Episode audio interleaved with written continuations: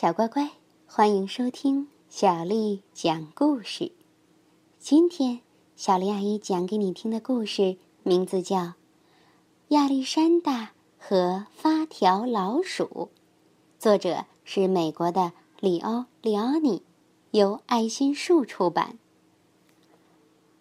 来人呐！救命啊！有老鼠！连声的尖叫之后。跟着的是一阵稀里哗啦，杯子、碟子和勺子四处乱飞。小老鼠亚历山大撒开小脚，有多快就跑多快，向他的小洞跑去。亚历山大不过是想找一点面包屑而已，可是那些人每次见到他，不是尖叫着喊救命，就是操起扫帚来赶他。有一天，那所房子里一个人也没有。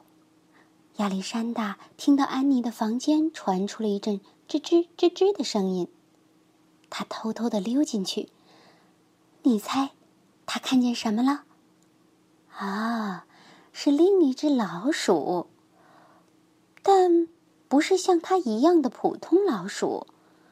它没有脚，该长脚的地方只有两个小轮子。背上还插着一把钥匙。你是谁呀？亚历山大问他。我是发条老鼠威利，是安妮心爱的玩具。他们给我上发条，我就能转着圈跑。他们还喜欢抱着我。夜里，我睡在一个软软的白色枕头上。挨在布娃娃和羊毛泰迪熊的中间，人人都爱我。嗯，他们对我可不怎么样。亚历山大伤心地说：“可是他很高兴找到了一个朋友。哎，我们去厨房吧，找些面包屑来。”他说。“嗯，我去不了。”他们给我上了发条，我才能动。可是我不在乎，人人都爱我。威利说：“亚历山大也开始喜欢上威利了。他一有机会就去看威利。他给威利讲自己的历险故事：如何躲过打来的扫帚、飞来的碟子，还有老鼠夹子。威利呢？”跟他聊玩具企鹅、羊毛泰迪熊，聊的最多的还是安妮。两个好朋友在一起度过了许多快乐时光。可是，当亚历山大独自躲进他那黑暗的藏身处时，他一想起威力，就又羡慕又嫉妒。唉。为什么我不能做一只发条老鼠，像威力那样被人抱着、被人爱呢？有一天，威利说起了一个奇怪的故事。哦，我听说啊，在花园里，就在鹅卵石小路的尽头，靠近黑莓丛的地方，住着一只魔法蜥蜴，它能把一种动物变成另外一种动物。威利神秘兮兮的低声说：“亚历山大说，那就是说，他能把我变成像你一样的发条老鼠。”那天下午，亚历山大跑进花园里，一直跑到了那条小路的尽头。蜥蜴，蜥蜴，他低声喊。突然，一只大蜥蜴。站在他面前，全身上下像鲜花和蝴蝶般五彩缤纷。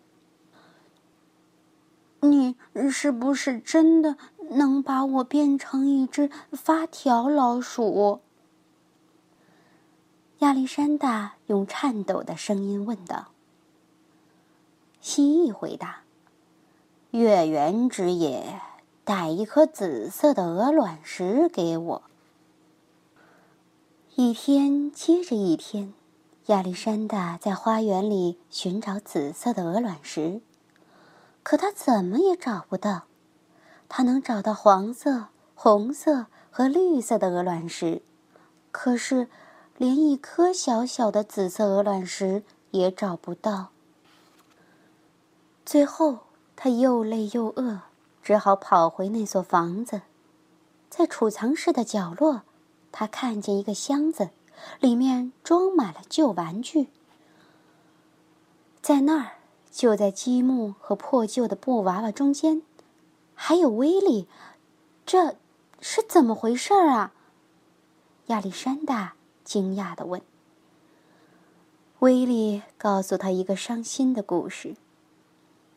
原来安妮过生日了，在生日晚会上，每个人都带来了一件礼物。威利叹气道：“第二天，有许多旧玩具就被丢弃在这个箱子里了，我们通通都要被扔掉。”亚历山大几乎要哭出来了，啊！可怜的威利，可怜的威利。他想着，可就在这时，一样东西突然出现在他眼前。怎么可能？是的，就是它，一颗小小的紫色鹅卵石。他紧紧的抱着那颗珍贵的鹅卵石。兴冲冲地跑到花园里。天上有一轮满月，亚历山大上气不接下气地跑到了黑莓丛边儿。蜥蜴，蜥蜴，黑莓丛里的蜥蜴！他急匆匆地喊着。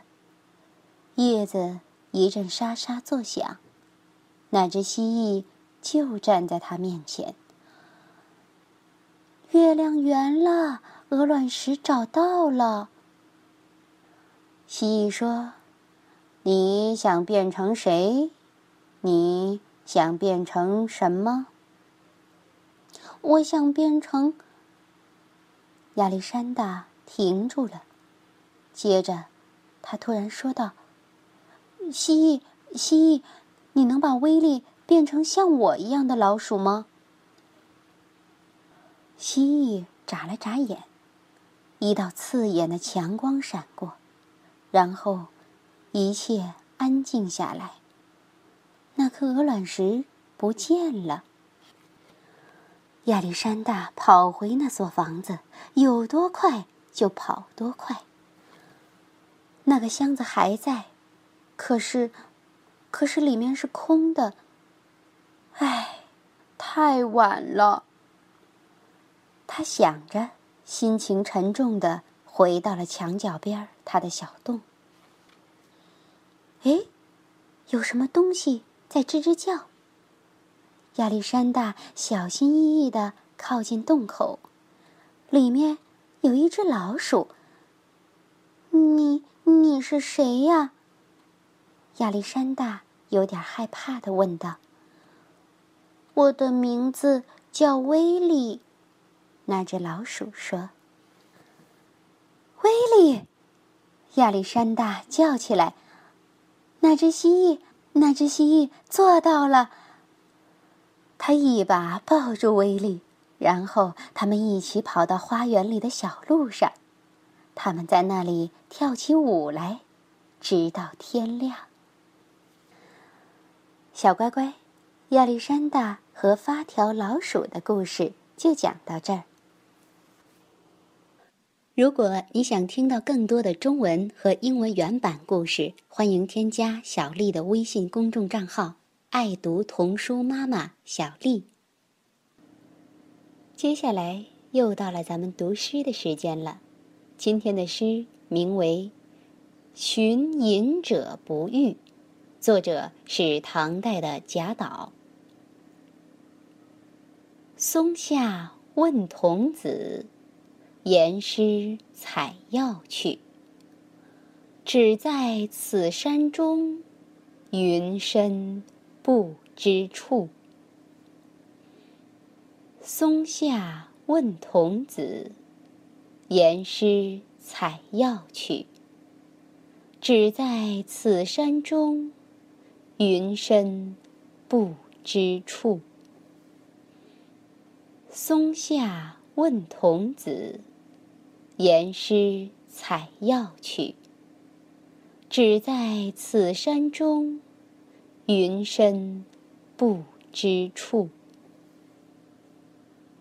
晚安。